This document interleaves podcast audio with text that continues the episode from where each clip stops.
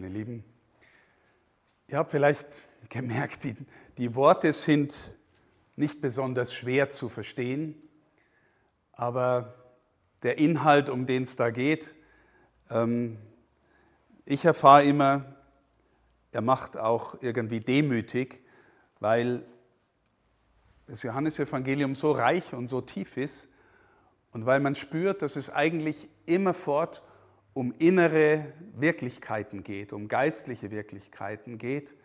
Und, äh, und das macht deswegen demütig, weil man dann, oder ich zumindest, immer wieder merke, wie weit ich eigentlich weg bin von dem, was Jesus da erzählt. Noch einmal, es ist ein sehr dramatischer ähm, Zeitpunkt, in dem Jesus das alles sagt. Unmittelbar danach kommt noch das große hohe priesterliche Gebet. Also Jesus fängt dann an zu beten für die Seinen und dann geht er in die Passion. Also das ist gewissermaßen die letzte Rede, das letzte Wort, das er da gesagt hat, ähm, äh, bevor er nochmal betet und dann in die Passion geht, also in sein eigenes Leiden. Und ich habe jetzt ein paar Punkte ausgewählt, die ich mit euch besprechen möchte, soweit ich sie zumindest versucht habe zu verstehen, weil wir, ähm, weil wir auch wir verstehen sollen, was bedeutet eigentlich, ähm, was meint eigentlich Jesus, wenn er dieses innere Leben so aufschließt für unser eigenes Leben. Der eigentliche Kampf im geistlichen Leben spielt sich in meinem Herzen ab und in deinem Herzen. Also im Grunde geht es in unserem gläubigen Lebensweg um, um unser eigenes Inneres. Wer obsiegt in unserem Inneren, wer hat die Oberhand in unserem Inneren. Im Grunde geht es unser ganzes gläubiges Leben darum. Ihr habt gehört, am Anfang sagt Jesus, es ist gut für euch, dass ich gehe. Also, hm, Ihr müsst euch vorstellen, er ist jetzt da und die Jünger haben ihn heilen sehen, Wunder tun sehen, predigen sehen. Und, äh, und sie merken wahrscheinlich von der ganzen Atmosphäre dessen, was passiert, es wird echt eng. Und Jesus sagt, es ist gut und wichtig, dass ich gehe. Wie können wir das nachvollziehen? Für mich ist immer wieder äh, die Erfahrung von unserem Beziehungsleben interessant und jeder und jede von euch kommt aus einem Elternhaus. Wahrscheinlich die eigenen Eltern, manche vielleicht auch nicht. Aber jeder und jede weiß, vor allem auch Eltern wissen das, im Verhältnis zu den Kindern geht es immer um das richtige Maß zwischen Halten und Loslassen.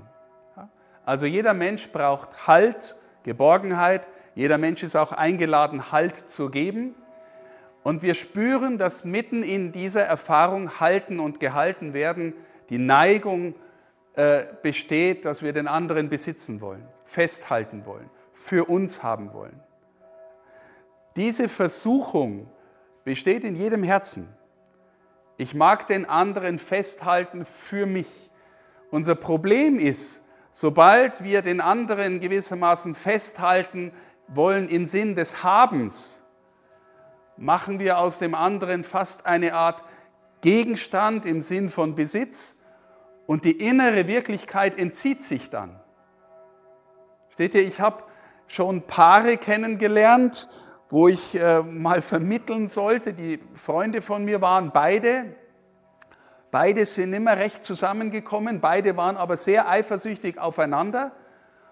Und ich komme da hin und rede mit ihr und rede mit ihm und merke irgendwie, die leben inzwischen auf völlig verschiedenen Planeten, klammern aber in einer Weise aneinander, die irgendwie das Ganze ganz schwierig macht. Keine innere Offenheit mehr auf den anderen.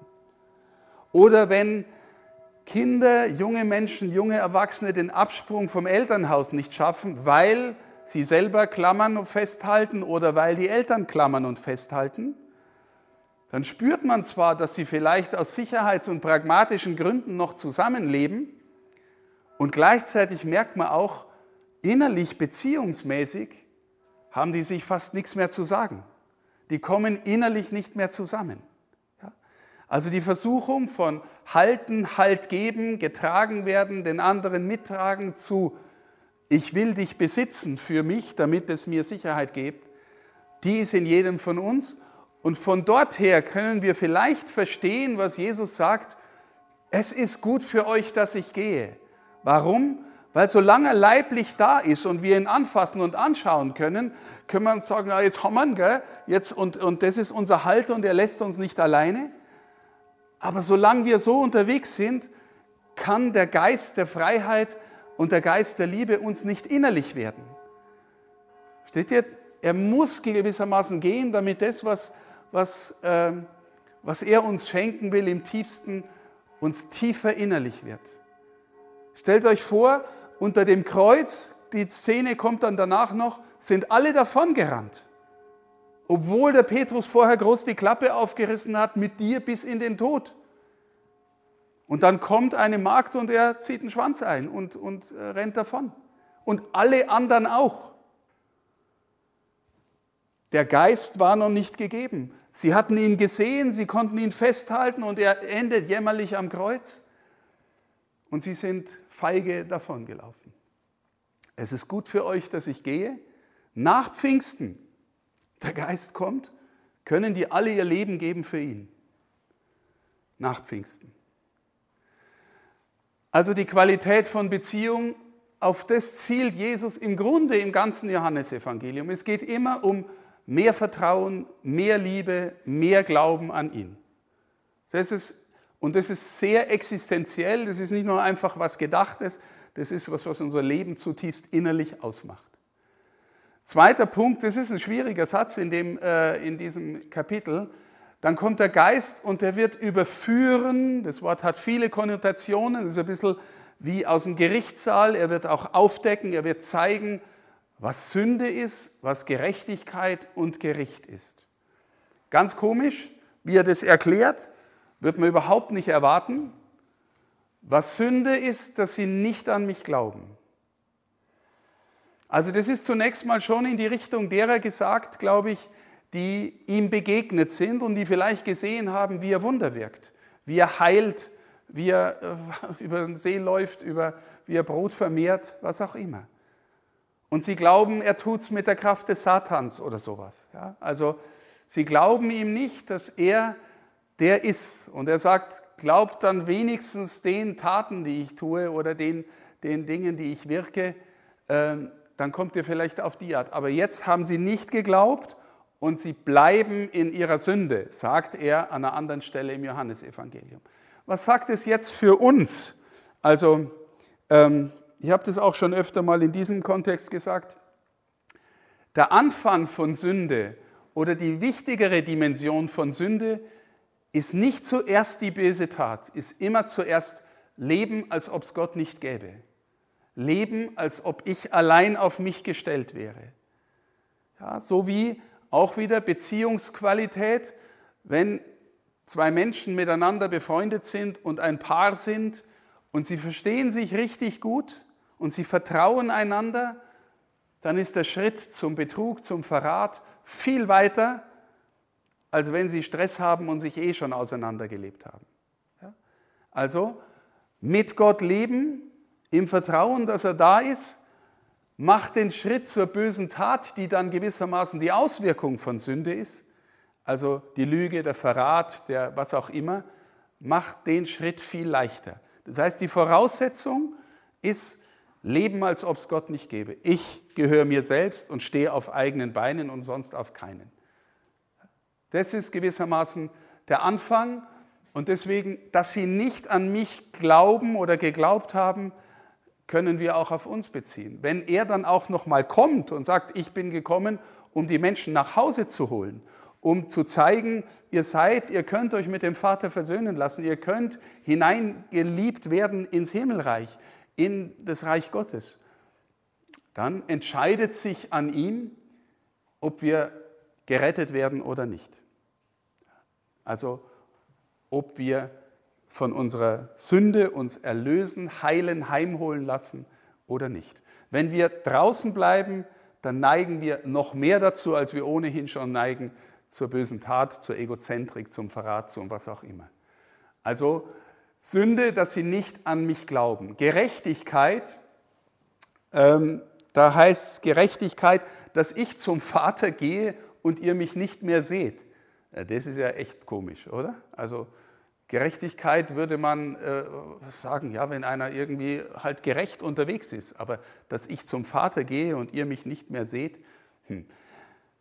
gibt es ganz unterschiedliche Interpretationen in der Literatur dazu. Eine ist, Jesus wird gerechtfertigt im Sinn von, die Welt hat ihn umgebracht, das religiöse Establishment hat ihn umgebracht, die, die Bosheit der Menschen hat ihn umgebracht ans Kreuz. Ihm ist der Prozess gemacht worden.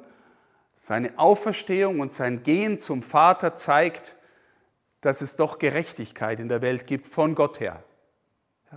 Gerechtigkeit, dass ich zum Vater gehe, ich überwinde den Tod und ihr seht mich nicht mehr. Das ist eine Möglichkeit der Interpretation. Ich glaube, eine andere stimmt mehr. Äh, eine andere ist, ähm, Wirkliche Gerechtigkeit ist in der Bibel immer, äh, wenn wir uns auf Gott beziehen und uns von Gott lieben lassen und, und antworten mit unserer Liebe, dann werden wir gewissermaßen gerecht, dann kommen wir ins rechte Lot. Wirkliche Gottesbeziehung macht mich im Verhältnis zum anderen anders, als wenn ich ohne Gottesbeziehung leben würde. Ja? Also Gerechtigkeit ist, äh, kommt von Gott her und jetzt könnte man sagen, Herr Jesus, jetzt warst du, hast du gezeigt, wer Gott ist und hast die eingeladen, äh, mit dir zu gehen, damit die zum Vater kommen durch dich. Aber was ist jetzt mit allen anderen? Und jetzt könnte man sagen, er geht zum Vater und dadurch wird das, was er bringt, universalisiert und erreichbar für alle.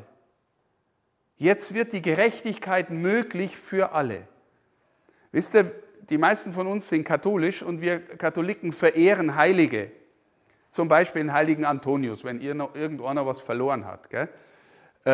Beten wir zum heiligen Antonius um Fürbitte, dass er uns hilft, irgendein Zeug wiederzufinden. Jetzt, wie ist es denn? Wir sind äh, acht Milliarden Menschen auf der Welt und sagen wir mal, von denen beten 300 Millionen gleichzeitig zum heiligen Antonius. Gell? Irgendwie war er ein Mensch aus Fleisch und Blut im Hier und Jetzt. Wie soll er das bewältigen? Ja, in dem Augenblick, in dem er bei Gott ist, ist es universalisierbar, ist es kein Problem mehr. Versteht ihr? Gott macht es möglich, dass, dass, äh, und Jesus macht es möglich, dass Gerechtigkeit für alle möglich ist. Auch eine Interpretation dessen, was da heißt, dass ich zum Vater gehe und ihr mich nicht mehr seht. Und dass trotzdem jeder in der Kraft des Geistes ihn in sich haben kann. Und schließlich Gericht dass der Herrscher dieser Welt gerichtet ist. Schwieriges, schwieriger Punkt. Der Herrscher dieser Welt ist der geheimnisvolle, äh, ähm, äh, die, die geheimnisvolle Gestalt im Johannesevangelium, der die Macht hat über Sünde, der den Tod mit verursacht hat. Durch den Neid des Teufels kam der Tod in die Welt. Und beim letzten Mal habe ich schon gesagt, eine unserer allergrößten Versuchungen ist, in unserem aus Menschenfurcht nicht zur Wahrheit zu stehen, weil wir unbedingt dazugehören wollen. Wir wollen so gerne dazugehören bei den Menschen in den Gruppierungen und, und gleichzeitig ahnen wir manchmal, eigentlich müssten wir jetzt die Wahrheit sagen und was anderes. Wir wollen so gern dazugehören. Könnt ihr bei euch jedes Mal, wenn es um den Glauben geht, in euren Gruppierungen mit Kollegen oder Freunden, da gibt es die, ah, jetzt halte ich doch am liebsten doch besser die Klappe, gell, sonst halten die mich für einen religiösen Freak oder irgend so. Ich will dazugehören. Ich will dazugehören. Das ist die eine Dimension. Wir wollen dazugehören und atmosphärisch, also ähm, die böse Macht arbeitet auch atmosphärisch, kommt immer unter dem Schein des Guten daher. Das Böse kommt nie als das reine Böse daher, immer unter dem Schein des Guten aber immer auch so, dass sie die Wahrheit eher so leicht äh, verdreht oder etwas nach, nach wahr aussehen lässt, was dann am Ende doch ins, äh, ins Böse oder ins Unglück führt. Ja? Ähm, also, dass der Herrscher dieser Welt gerichtet ist. Wir wollen dazugehören. Menschenfurcht ist ein großes und das größte ist wahrscheinlich die Furcht vor dem Tod. Das heißt, dass wir, dass wir uns mit allem, was wir haben und sind, das steckt in unserer DNA, absichern wollen, dass wir ja bleiben. Der Überlebenstrieb ist so stark in uns, dass wir bleiben wollen, dass wir nicht vergehen wollen. Wer letzten Sonntag in der katholischen Kirche im Gottesdienst war, hat ein Evangelium gehört, das brutal war. Fürchtet euch nicht vor denen, die nur den Leib töten können. Fürchtet euch nicht vor denen, die nur den Leib töten können. Also nur den Leib töten heißt, du wirst gekillt. Fürchtet euch nicht vor denen. Fürchtet euch vor dem, der die Macht hat, ähm, Leib und Seele ins Verderben zu stürzen. Das ist, wer ist denn das? Ja, das ist Gott. Das heißt, in der angemessenen, im angemessenen Verhältnis zu Gott, zu unserer Liebe, gehört natürlich auch die Dimension von Ehrfurcht, von Gottesfurcht. Das heißt, wenn wir im rechten Verhältnis zu ihm sind, sind wir in dieser Welt schon zu Hause und dann ist letztlich dem Tod der letzte Stachel gezogen. Das sehen wir nicht bei mir, weil ich ein Schisser bin und vielleicht auch bei den meisten von euch auch nicht, aber bei den heiligen Männern und Frauen sehen wir es. Ja, wenn Sie einfach mal zum Beispiel das Leben anschaut von, von Johannes Paul II., der erst, äh, äh, erst die Nazis irgendwie den Nazis widerstanden hat und dann den Kommunisten. Und, und das natürlich geschickt gemacht hat, aber gleichzeitig immer, immer klar war, immer klar war. Oder jetzt schreiben wir gerade eine, eine kleine Biografie über einen Pfarrer in Landau an der Isar aus unserem Bistum, Pfarrer Huber. Und jetzt habe ich von einem Geschichtler, dessen dessen äh, Lebensgeschichte äh, nachgelesen und ich staune ja, mit welcher, mit welcher offenen, angstfreien, offensichtlich angstfreien Mut der gegen dieses Terrorregime aufgestanden ist und gesagt hat, was er meint und was äh, furchtbar ist an dem. Also die vollkommene Liebe vertreibt die Furcht. Fürchtet euch nicht für, vor dem, der nur den Leib töten kann. Ja, also in die Dimension zielt Jesus auch mit diesem Satz, ähm, dass der Herrscher dieser Welt gerichtet ist.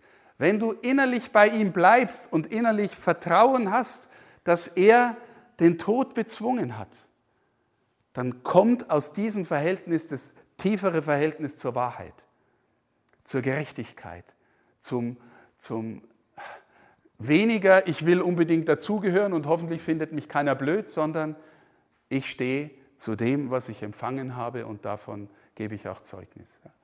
Der Herrscher dieser Welt ist gerichtet mit dem, dass Jesus den Tod überwunden hat. Ich hätte noch vieles zu sagen, sagt er. Gell? Er sagt jetzt eh schon so viel im 16. Kapitel ähm, und so dicht und so tief. Und, ähm, und wir spüren alle vielleicht miteinander, hoffentlich, wenn wir das Johannesevangelium lesen, das ist echt ein Wachstumsbuch, in dem kann man echt eintauchen und, und es lesen und wieder lesen und du merkst, was der Kerle gesehen hat, der Johannes, oder was ihm offenbart worden ist, ist ungeheuerlich.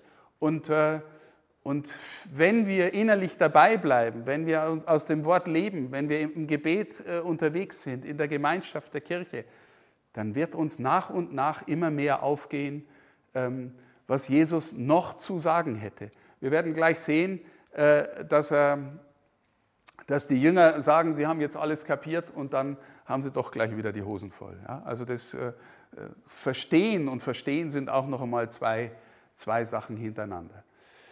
Dann haben wir gesagt, ähm, äh, dann, äh, dass ähm, in diesem Absatz, in dem zweiten, spricht Jesus in verhüllter Rede und dann auf einmal gegen Ende kommen die Jünger dahin und sagen, jetzt sprichst du nicht mehr in verhüllter Rede. Jetzt glauben wir, dass du alles weißt, was du vom Vater empfangen hast oder sowas.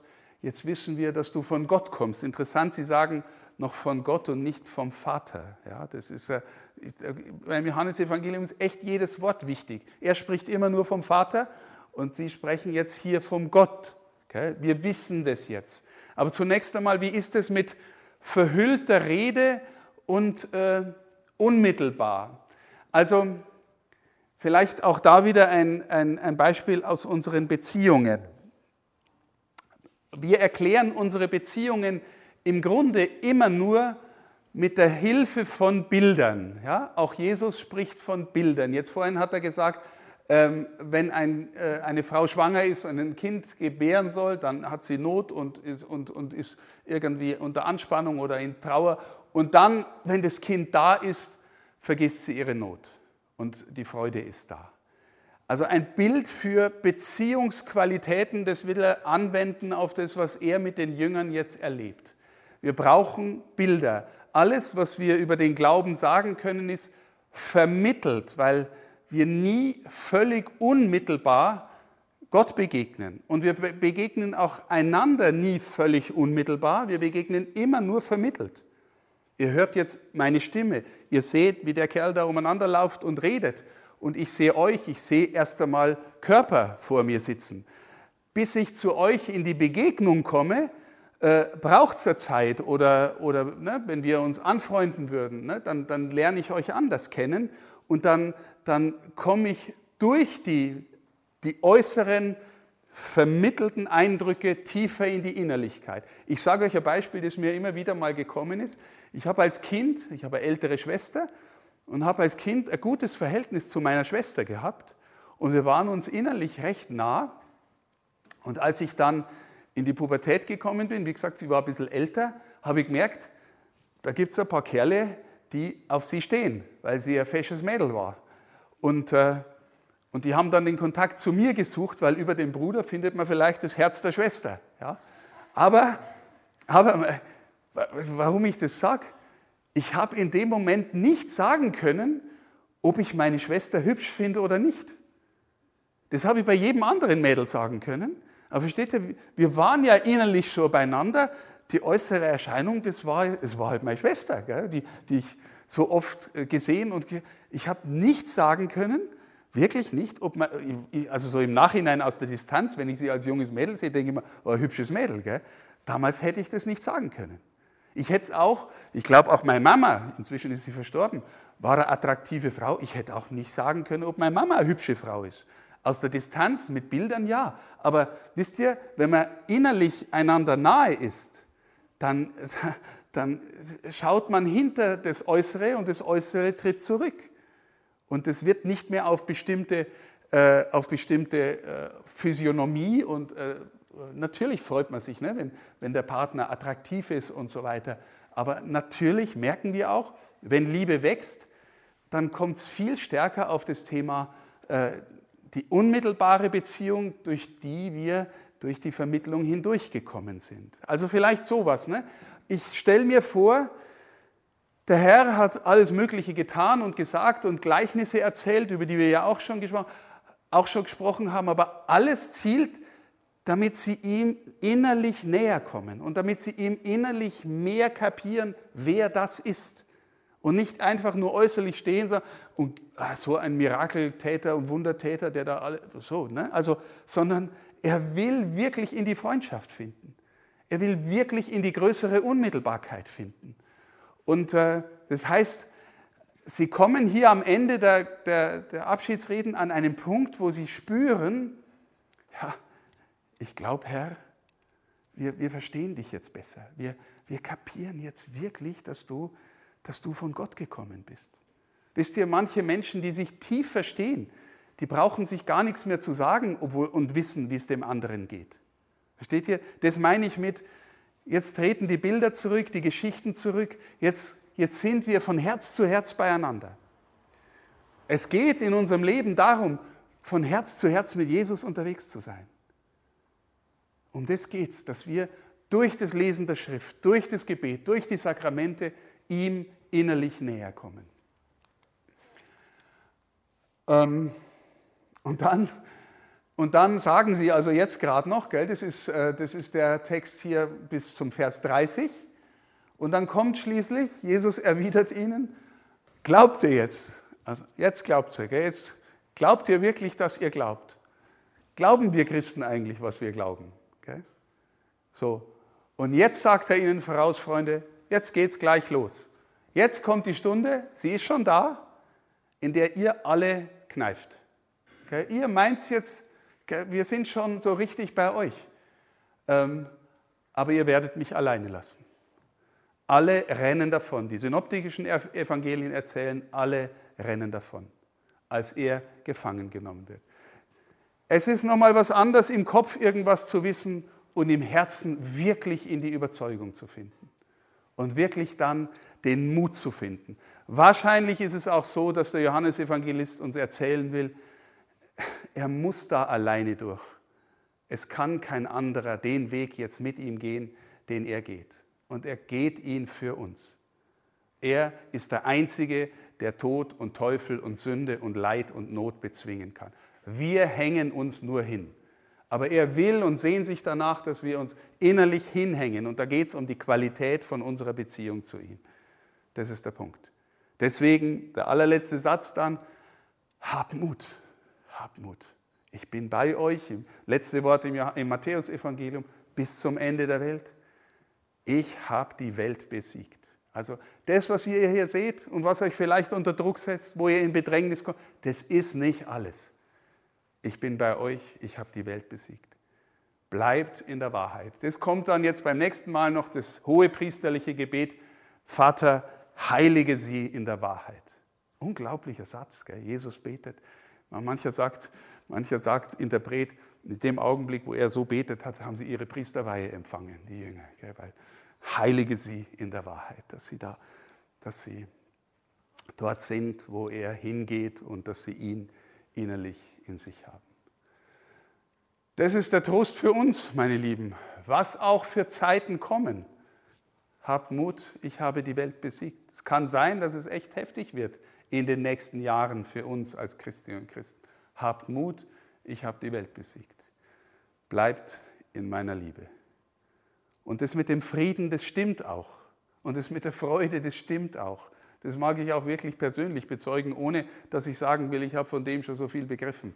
Aber ich weiß und habe es auch erfahren und darf es erfahren, wenn man Schritte tut, gewissermaßen, die, die, die auch in, ins Bekenntnis gehen und so, der Friede kommt mit, die Freude kommt mit. Wenn es stimmt, wenn man nicht irgendwie was tun will, um sich aufzublasen oder den anderen klein zu machen oder irgendwas. Der Herr schenkt den Frieden. Er ist da. Das, was da steht, auch wenn es so schwer zu begreifen ist, ist die reine Wahrheit. Das möchte ich auch bezeugen. Amen.